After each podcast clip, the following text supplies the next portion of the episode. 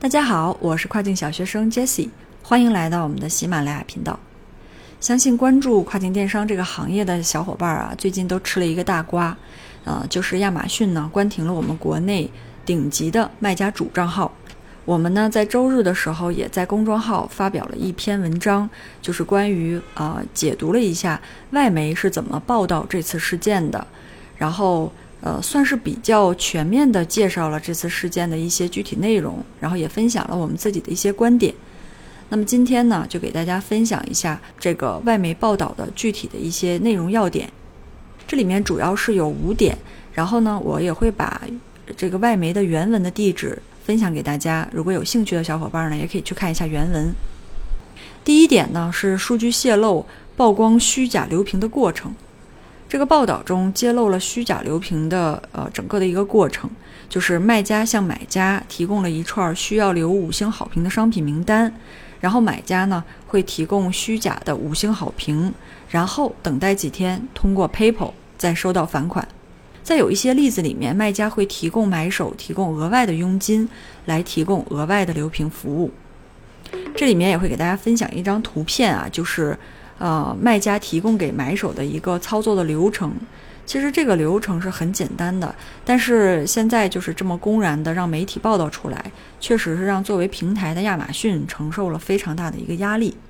第二点是关于被曝光数据的一个信息类型，在卖家方面主要就是邮箱地址和啊 WhatsApp，还有这个电报手机号。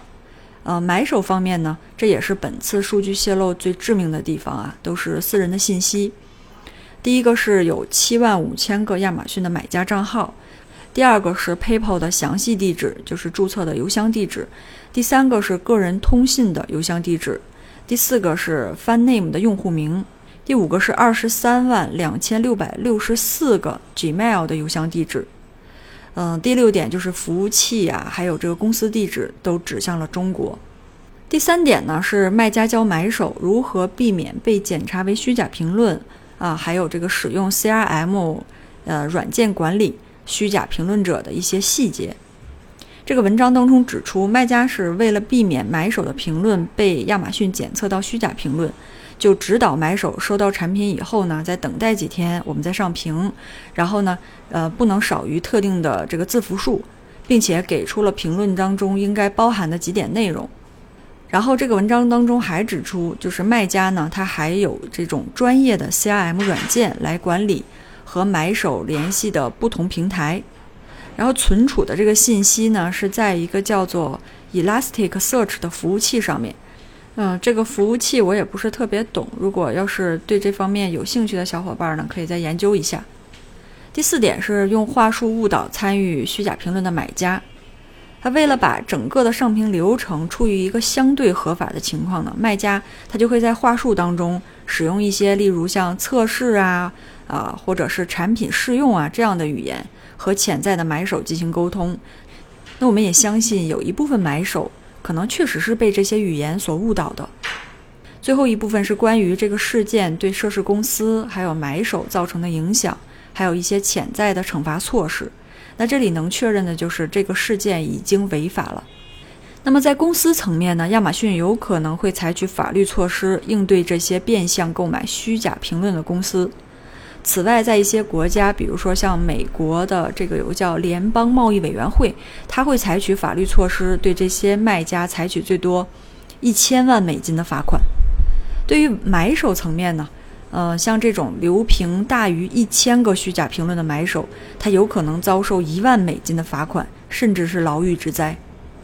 除此之外的一些潜在的惩罚措施呢，如果说其他国家的个人受到影响。其他的司法管辖区也可以进行调查。如果对美国公民造成的任何损害都可能涉及 FTC，那这个交易可对企业处以最高一亿美元的罚款。而欧洲公民则受到 GDPR 的保护。如果说欧洲公民的数据处理不当，则可能向数据库啊这个所有者去收取大约两千万欧元，或者是公司收入百分之四的罚款。那我们吃完上面的这些瓜呢，最后也说一下我们的一个看法。嗯，其实作为中小卖家，我们一般不会涉及到如此体量的虚假评论。而且，如果听过我们之前节目的小伙伴，可能也会知道我下面要说什么，就是评论说到底只是我们影响转化率的一个层面，它并不是全部。那也希望大家都能利用好亚马逊这个平台，选好品、做好品，专业的数据化运营，秉承我们一直以来的观点，那就是亚马逊是一个普通人通过数据化的产品调研，针对细分人群做产品，提供给细分人群服务。进而获得收益的好平台，我们呢不想一夜暴富，希望大家也一样细水长流，行稳致远。好了，以上呢就是今天关于这个最近的一个大瓜的 一些分享。如果你还有什么其他的想法呢，也欢迎给我留言。感谢大家的收听，我们下期再见。